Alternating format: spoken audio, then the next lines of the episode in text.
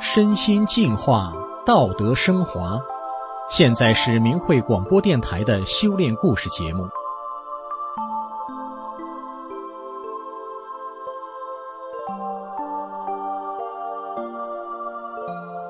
听众朋友，今天故事的主角是一位单位的老技术骨干，他坚持不做假报告，也不给领导送钱，迟迟无法晋级。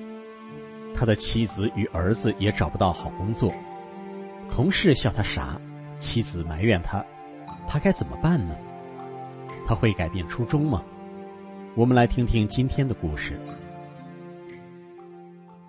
我是单位的老技术人员，在单位里我不会说不能到，也没人脉，但大家都知道我老实本分，同事和领导都说，我像一杯平静的水。不会为名利热血沸腾、微起波澜。我的单位有三百多人，技术人员就五十多个，单位几乎每年都有一两个晋级名额，晋上后每月工资多五百元，这是块肥肉。认为自己条件差不多的人都想方设法去争取，同事们绞尽脑汁，彼此暗中使劲儿。当我修炼法轮大法了。我坚持不作假，也不送礼，做事要堂堂正正的，所以这些年抢不上槽子，被甩在后面。有的比我晚来的技术人员都进上了，我这个领导嘴里的老技术骨干还没戏。每年晋级后，都有人为我不平，说：“你咋就不能活泛点呢？你看某某。”同事暗示我给领导送钱，但是作为修炼人。我不能那样做。妻子看我迟迟不能晋级，就骂我熊饼子。我说就是晚几年呗。我安慰妻子，虽然一个月少挣几百元，但这些年我修大法，身体好，不用吃药打针，家里什么事都顺，生活比谁差了？非得撕破脸皮去争晋级那点钱干啥？妻子虽然认可。但这块肉没吃到嘴，妻子心里就不舒服。妻子在一家私企小厂打工，是干计件的，活挺累，挣钱却不多，加班时两头见不到太阳，一个月还挣不到三千元。妻子一直想找个好点的工作，为这事，他常在我面前诉苦。我劝妻子说：“不要为这上火，命中有的跑不了。”命中没有的，你也求不来。儿子毕业后在城里打拼，工作一直不固定，挣的那点钱去掉吃饭和住宿，月月得我和妻子给邮五六百元。妻子也为儿子找不到好工作发愁，常跟我念叨：“咋办呢？咱家也没门子，找谁给孩子安排个好活呢？”我还是安慰妻子说。咱们能安排得了吗？把心放下，有老天管呢，不用急。有一年，我打算参评，和竞争的几个同事比，我很有优势。可这时，有一个老技术人员找我说：“你看，我马上就要退休了，你帮帮我，今年就别参加了。”我想，我毕竟是修炼人，做事得为他人着想。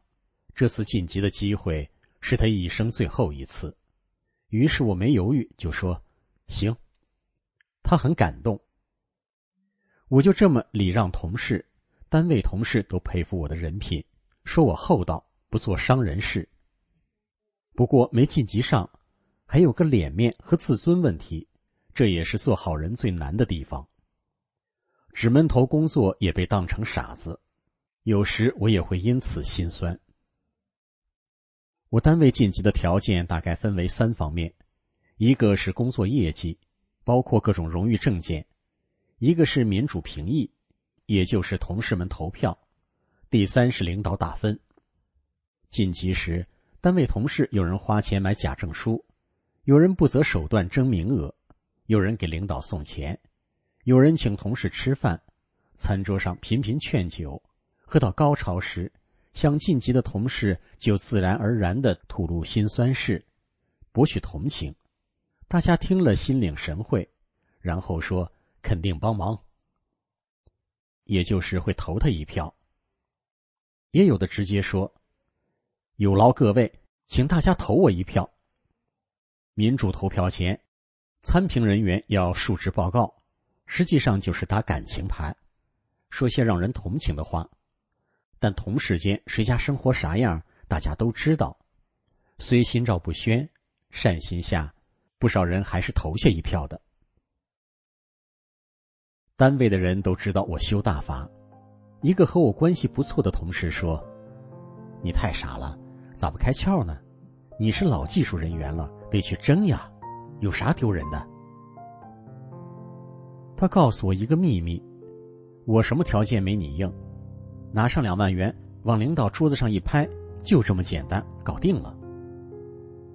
我说，我跟你不一样，你也知道我有信仰。有一个老同事对我学大法，背着我说过不少难听话，他还跟其他同事说，我要是跟他争晋级，他就让我饭碗没了。后来这话传到我耳朵里，我想，真是小人呐。说这样威胁的话，要是常人就结仇了。但我想起大法师父在其著作《各地讲法期》芝加哥法会讲法中说的：“作为一个修炼的人来讲，我说修炼人是没有敌人的。”于是我照样和以前那样对待他。没多久后，我打算晋级。这个背后说我的老同事来找我。他几乎是哀求的对我说：“过年儿我就退休了，今年是最后一年，唯一的一次机会。进不上，死都闭不上眼。你人好。”他眼都不眨的看着我，接着说：“我知道，在咱单位只有你能帮我，我给你磕头都行。”这时。我想起他以前背着我说的话，心里隐隐的感到不舒服。但我转念一想，他家里困难，欠债不少，经常跟同事借钱。我学大法了，应该有大法弟子的宽大胸怀。于是我说：“行，你一定要记住法轮大法好，真善人好，祝你好运。”可没想到他的假证书太多。参评时被竞争对手告发了，没进上。后来有一年，我终于参评了。参评期间，妻子不断的做好梦，花呀、鸟呀，上山了。妻子每天心情都美美的。最终，我顺利评上了。领导投票以最高票数通过，同事投票的结果也令我感动。上级技术领导考核时，一个评委问我。以你的技术能力，应该早一些就进上啊。我把自己让名额的事说了，他很感慨的说：“你这儿给我们上了一课呀。”我没送礼，没请客，没弄假证书，没托关系，顺利进上了高职，同事都服气。有人觉得我的晋级不可思议。妻子说：“没想到你这个熊饼子也能出息一回。”我告诉妻子说：“人不给，天给。”大法师傅说：“是你的东西不丢，不是你的东西你也争不来。”不过妻子心烦时，还是拿儿子工作的事来呛我。你不花钱托人，孩子就有好工作了。我也不跟妻子争，哪个家长都希望孩子高人一等。我深信，该儿子命中有的是跑不掉的。儿子从小我就用大法真善忍的法理教导他。我告诉儿子，做人一定要正直，不撒谎，天道酬善。他只要心地善良，不惹祸，走到哪儿我都放心。我从没想过儿子将来会有多大造化，只要他做个善良的好人。之前儿子在大城市里打工，有一天儿子发现公司老板卖保健品说假话，坑骗老年人。儿子一看，这是啥呀？我不能跟这老板说假话骗人呢。儿子毅然辞去工作，我看儿子有这份善心，我想将来肯定错不了。有一天，我跟一个远房亲戚打电话闲聊，亲戚无意中提到我儿子工作的事，我说我没人脉，孩子打工挺累，挣钱也不多。亲戚说，我有个朋友，在外地一个公司，看看他能不能帮上忙。其实我也就是说说而已。我心想，就算真能办成，要花多少钱还难说。后来孩子到那家大公司去应聘，没想到还真被录用了，有五险一金，工资也不低，休假时也开工资，专业还对口。我没送一分钱的礼，妻子也感到神奇。